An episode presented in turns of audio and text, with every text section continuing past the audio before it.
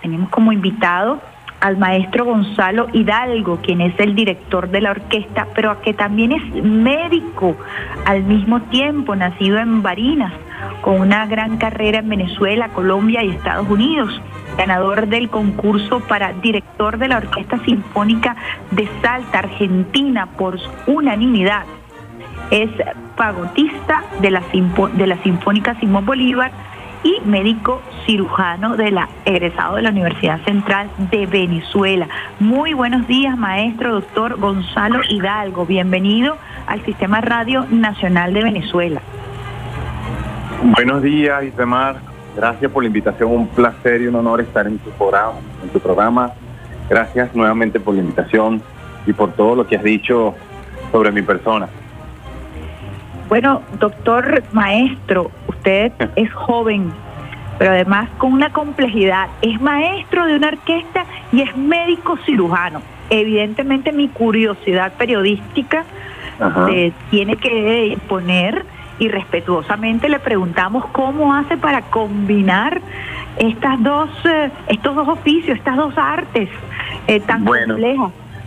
Tú diste en, el clavo, este, las dos son un arte aunque muchas personas piensan que no tienen ningún punto de, encuentro ni tienen nada de similitud, es totalmente lo contrario. Tanto la medicina como la música tienen muchos puntos de coincidencia. Yo he dicho que una trata el cuerpo y la otra trata el alma, ¿no? y, y, trabajan de una manera, cuando se unen, hacen una sinergia increíble. No te voy a decir que es difícil, este, es horas de sacrificio, no solamente personal, sino también de tu entorno, de la familia. Pero al final del día este, te deja muchísimas eh, gratificaciones personales y también el ayudar a la gente desde los dos puntos de vista es increíble. Qué, qué maravilla lo que usted dice, porque el cuerpo y alma que están interconectados, mucho más hoy en día donde la, la medicina este, ya tiene una visión mucho más holística de lo que es el ser humano. Eh, le pregunto también otra curiosidad, cuando usted está practicando alguna cirugía, escucha algún tema musical, coloca música. Bueno, mira, en general mi vida es siempre música. Yo siempre estoy escuchando música y ojo, yo escucho cualquier tipo de música. Música buena, yo siempre he dicho que hay música buena, buena y mala. No hay música intermedia, o sea, yo yo escucho música clásica, también escucho este música latina, escucho eh, de todo tipo de géneros, escucho. Y siempre estoy constantemente, sea trabajando o viajando o lo que sea, siempre estoy escuchando música. Qué maravilla y qué orgullo tenerlo aquí con nosotros en el Sistema Radio Nacional de Venezuela. ¿Cómo llega usted a ser maestro, nada más y nada menos de la Orquesta Sinfónica Simón Bolívar de Venezuela? ¿Dónde se forma? ¿Cómo llega allí? Bueno, eh, Gracias por decirme maestro, ¿no? Es un gran compromiso cuando, te dicen esa palabra, pero yo, yo más bien me denomino este, un, estudiante en continuo desarrollo, siempre. Bueno, mira, yo empecé, como tú lo dijiste, desde muy chiquito, desde los nueve años, en el sistema de orquesta que, fundó nuestro maravilloso maestro Abreu. Y pasé por todas las etapas que, este sistema nos brinda, ¿no? de forma gratuita y para cualquier persona, venga de donde venga yo tuve la oportunidad de, conocer este el núcleo, los núcleos que son el, el, el, el pilar, la, la, vértebra, la columna vertebral del sistema que son las orquestas que están a nivel de todo el país, de todos los estados, de los municipios, de todo, se llaman los núcleos. Bueno, yo conocí eh, el núcleo de Marina, mi ciudad, y ahí empecé con lo que todo niño eh, se topa por primera vez, que son la iniciación musical, el solfeo, conocer los instrumentos, y así fui creciendo. Mi primer instrumento fue el violín, y después, cuando crecí, cuando las manos me dieron, me enamoré del fagot, porque yo siempre fui muy enamorado de, los instrumentos de viento, saxofón y, y, el fagot. El saxofón lo toco, pero la orquesta sinfónica no tiene tanto papel preponderante, entonces me decidí por el fagot. Y bueno, y después recorrí todas las etapas de la Sinfónica Nacional Infantil de Venezuela, la Sinfónica Nacional Juvenil, hasta que llegué a ser miembro de la Sinfónica Simón Bolívar como fagotista. Yo fui el primer fagot de la Sinfónica Simón Bolívar por casi 20 años Y en ese interín, que yo siempre se lo digo a todos los muchachos que me preguntan, este, aprendí a dirigir estando dentro de la orquesta. Y me nació la curiosidad porque, bueno, tuve muchas oportunidades por mi cargo de ser el primer pavo de la orquesta, de dar clases, de dar seccionales, o sea, que es cuando tú trabajas con una parte de la orquesta, que si los vientos madera, que si los metales. Y ahí fue creciendo mi, mi curiosidad por, por la dirección y fui haciendo los primeros pasos, que es hacer masterclass, o sea, cursos muy rápidos de una semana sobre cómo dirigir hasta que, bueno, me decido dar el paso y entro formalmente a estudiar la dirección. Yo hice una maestría en Medellín de dirección y justamente ahorita estoy en la mitad de mi doctorado en la dirección. Entonces, bueno, de ahí haciendo este camino fue que poco a poco se me fueron dando las oportunidades para tener el, día de hoy la, grandísima oportunidad y el reto de dirigir la Orquesta Sinfónica de Bueno, de verdad que me siento muy orgullosa al escuchar su relato y permítame como venezolana sentirme parte de él porque demuestra además el ahínco, el esfuerzo y la disciplina eh, que caracteriza a la juventud venezolana y usted es un ejemplo de ello y me siento realmente orgullosa porque hay que ver lo que significa ser médico, pero también cirujano que requiere su propia especialidad y realizar maestrías, doctorado. Yo quisiera que para quienes no están tan familiarizados con las familias de instrumentos, usted nos diga qué es el fagot, qué es ser fagotista, eh, que no es un término eh, muy, muy, eh, muy popularizado, para también contribuir desde el aspecto pedagógico eh, con nuestros usuarios y usuarias de Radio Nacional de Venezuela. Claro, cómo no. Mira, el fagot es un instrumento de viento madera, o sea, es de viento. Tienes que soplarlo para que suene. Él usa una caña de madera chiquitica, pero es grande, es un instrumento grande. De hecho, cuando vean una orquesta sinfónica, van a ver la flauta, que todo el mundo conoce, la flauta que se toca de lado, la flauta transversa al lado de la flauta van a ver uno que también tiene una caña, pero es un, es un pitico más chiquitico y va y el instrumento va como de frente hacia abajo. Detrás de ese instrumento que tiene ese pitico hacia abajo está uno que la campana, que, el, digamos el tubo, hay un tubo que sobresale hacia arriba. Ese es el fagot. Es un instrumento bastante longevo. Un instrumento ¿Oriundo de dónde, doctor maestro? ¿De alemán, dónde Alemán, alemán, alemán de Europa. Sí. Eh, este es un instrumento de que data de la época de Händel, de Bach, de, por allá del Renacimiento, bien, hasta antes de ello. Entonces fue un instrumento desarrollado y que tuvo y tiene, pues, mejor dicho, un papel muy importante, sobre todo en la música clásica, porque se quedó hasta ahí, limitado un poco la música clásica, porque es un instrumento netamente de madera y su sonido, a pesar de ser potente, bueno, no lo puedes utilizar en cosas como la salsa, por ejemplo, al lado de un trombón pero sin embargo, con las tecnologías actuales y, una muy, muy buena y profesional este, amplificación, pudieras hacer músicas como jazz, bolero, todas estas cosas. Es un timbre, el fagot tiene un timbre muy de barítono, muy como el cello, pero de viento. Entonces, tiene una, amplia tesitura, tiene cuatro octavas, y digamos es como el abuelo, pues la base de lo que es la sección de vientos madera de la que la conforman, la flauta, el oboe, el clarinete y el fagot.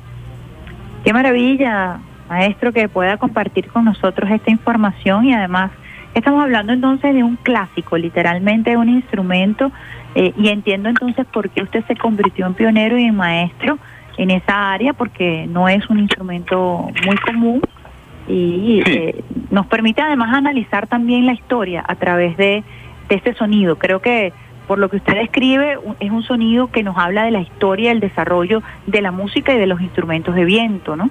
Sí, claro, por supuesto, es así, es así. Todo, todo, o sea, ahorita estoy hablando muy rápidamente, ¿no? Muy claro, aprovechando el tiempo. Pero todos los todos los instrumentos tienen su y han tenido y tienen y siguen teniendo su su desarrollo.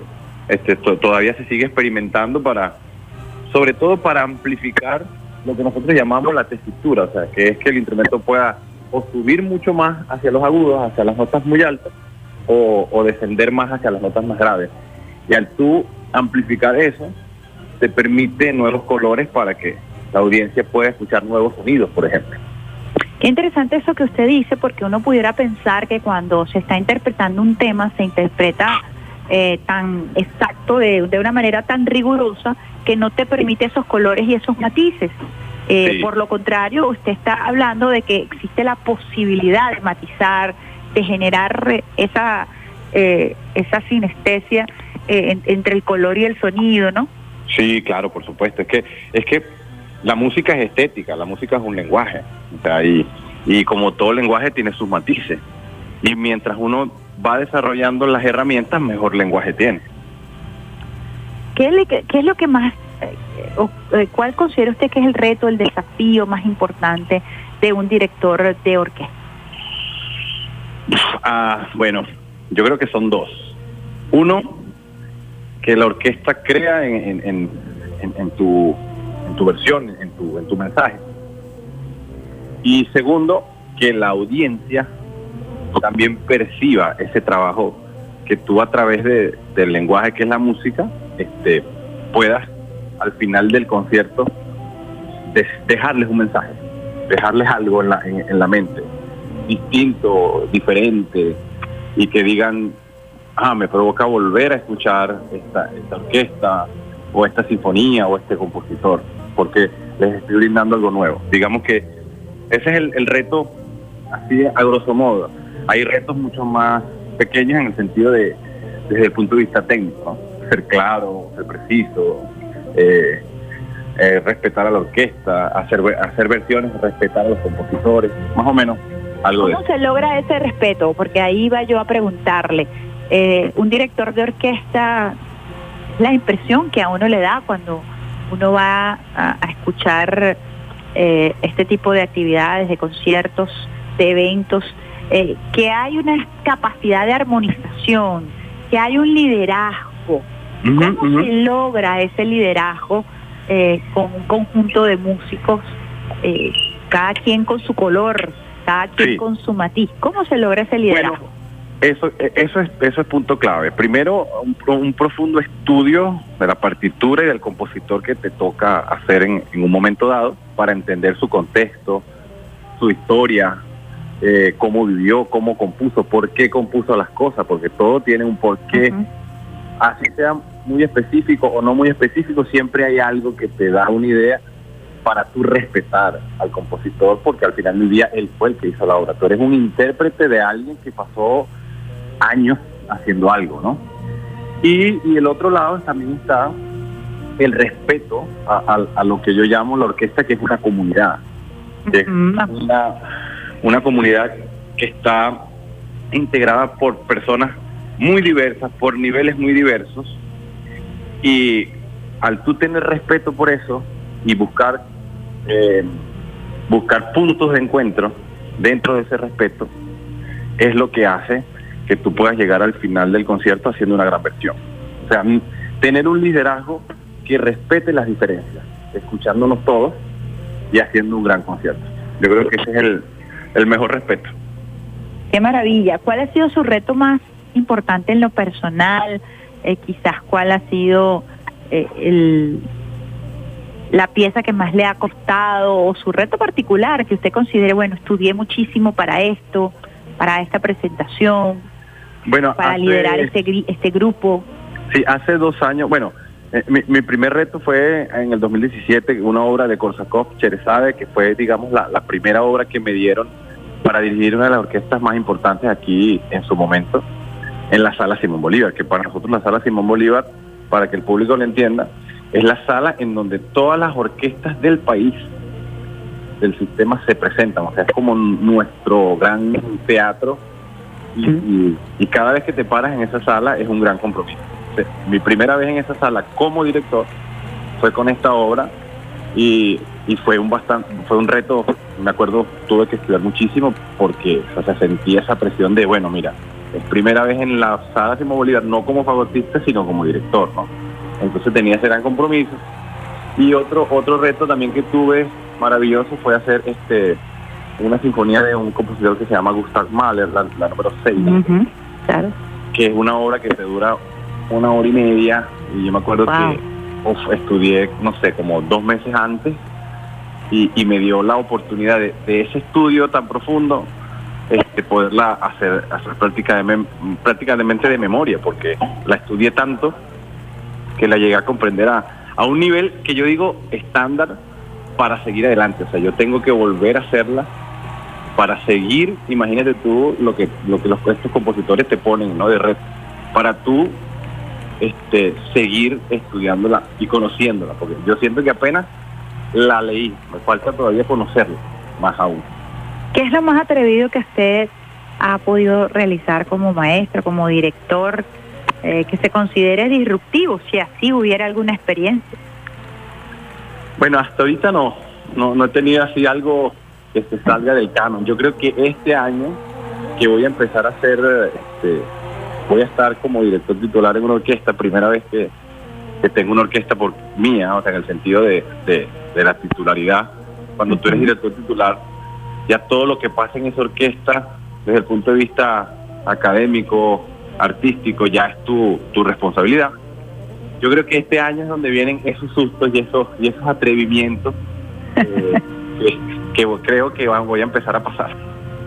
Hablemos entonces, maestro, de eh, la actividad que se realizará este viernes 27 de enero del 2023 a las 5 de la tarde, precisamente en esa majestuosa sala, esa sala que es como una gran, es una gran casa, pero también eh, eh, se ve con muchísimo respeto, es como una especie de alma mater de quienes vienen de la orquesta del sistema de orquestas, ¿no? Sí, Háblenos un poco de, de, esa actividad que será a las 5 de la tarde en la sala Simón Bolívar el este viernes 27 de enero. Sí, sí.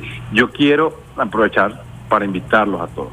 Una de las cosas que más nos llena a, los músicos, a los artistas, es ver la sala repleta.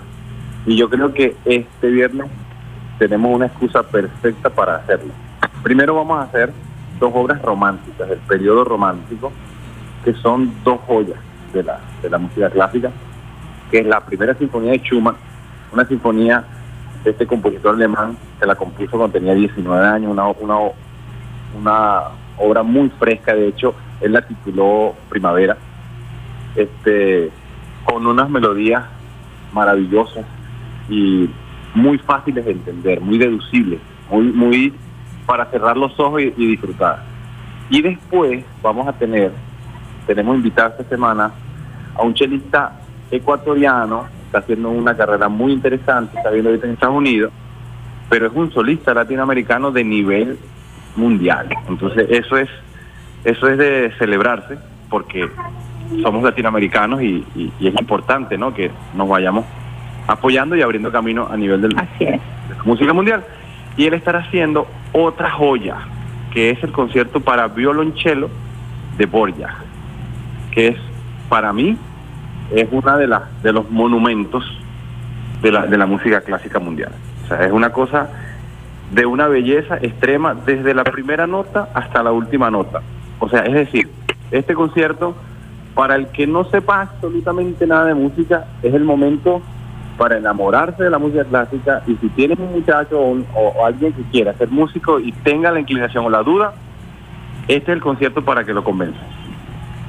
Qué maravilla y qué manera de promocionar eh, a los usuarios y las usuarias esta actividad para que comiencen a enamorarse también de esta música y comiencen también a despertar los sentidos, porque de eso se trata también la música, una iniciación para quienes quieran iniciarse en este mundo, que es un mundo eh, realmente multicolor.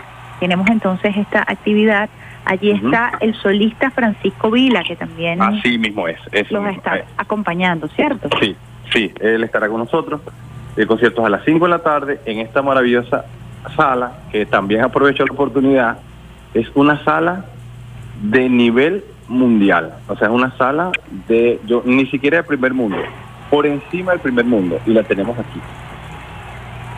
Bueno, doctor, maestro, de verdad que para mí ha sido un orgullo escucharle, me, deja muy emocionada con su relato y por supuesto muy enamorada porque bueno, vengo de un, de un seno en donde familiar, en donde hemos escuchado desde muy pequeños todo tipo, todo género de música, por supuesto la música clásica ha entrado allí y entiendo realmente la importancia, incluso para el desarrollo de nuestro cerebro, de nuestro sistema nervioso, Sí, sí, sí. Totalmente. de la música, ¿no? Y por eso creo que en, usted convergen esos dos mundos maravillosos, ¿no? La neurociencia y la música. Es así, bueno, tuve esa gran, gran oportunidad y nada, lo que me queda es invitarlos a que vengan y nos acompañen. De verdad que va a ser un concierto este que los va, como tú dices, le va a despertar una curiosidad y un amor por la música. Este, sabes que una vez se necesita esos impulsos neurológicos y, también este eh, ese, ese, impulso psicológico también para, para tú engancharte con algo, ¿no? En la mejor, en una de las mejores salas del mundo, entonces pudiéramos decir, este viernes 27 de enero del 2023 a las 5 de la tarde, sala Simón Bolívar, Orquesta Sinfónica Simón Bolívar de Venezuela, director Gonzalo Hidalgo, con quien estamos conversando, solista Francisco Vila, violonchelo. Y todos esos repertorios que usted acaba de mencionar de, de la música clásica para enamorar a todos aquellos que se decidan a ir a este evento. De verdad que muchísimas gracias, maestro, por compartir con nosotros parte de la, de la maravilla del sistema de orquesta, su crecimiento, que también es un referente para los jóvenes, los niños y las niñas de este país. Muchísimas gracias. Muchas gracias a ti, gracias por la invitación y bueno, los esperamos por allá. Saludos. Nos vemos, muchísimas gracias. Muchísimas gracias. hermosa entrevista, de verdad, con el director Gonzalo Hidalgo, quien está al frente de la Orquesta Sinfónica Simón Bolívar de Venezuela.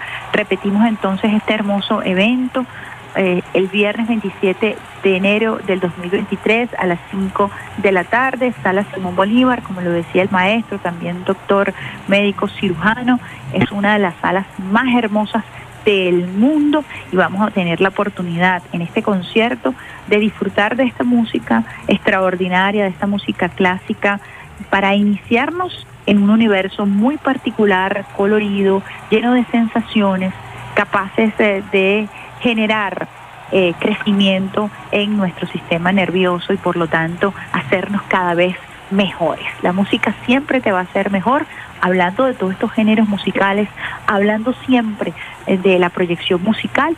Hoy, eh, que estábamos hablando de las plataformas y de Spotify, yo quise compartir con ustedes la maravilla de nuestro sistema de orquesta, del talento venezolano, de nuestros jóvenes, de las oportunidades que se dan aquí en nuestro país. Este es un muchacho que nació en Barinas, que ingresó al núcleo del sistema de orquestas en Barinas, que ya tiene doctorado en música, que es un médico cirujano egresado de la Universidad Central de Venezuela, que es un referente eh, de la épica de nuestros jóvenes, de aquellos que han creído en que todo es posible mientras se tenga constancia, mientras se ama lo que se hace y mientras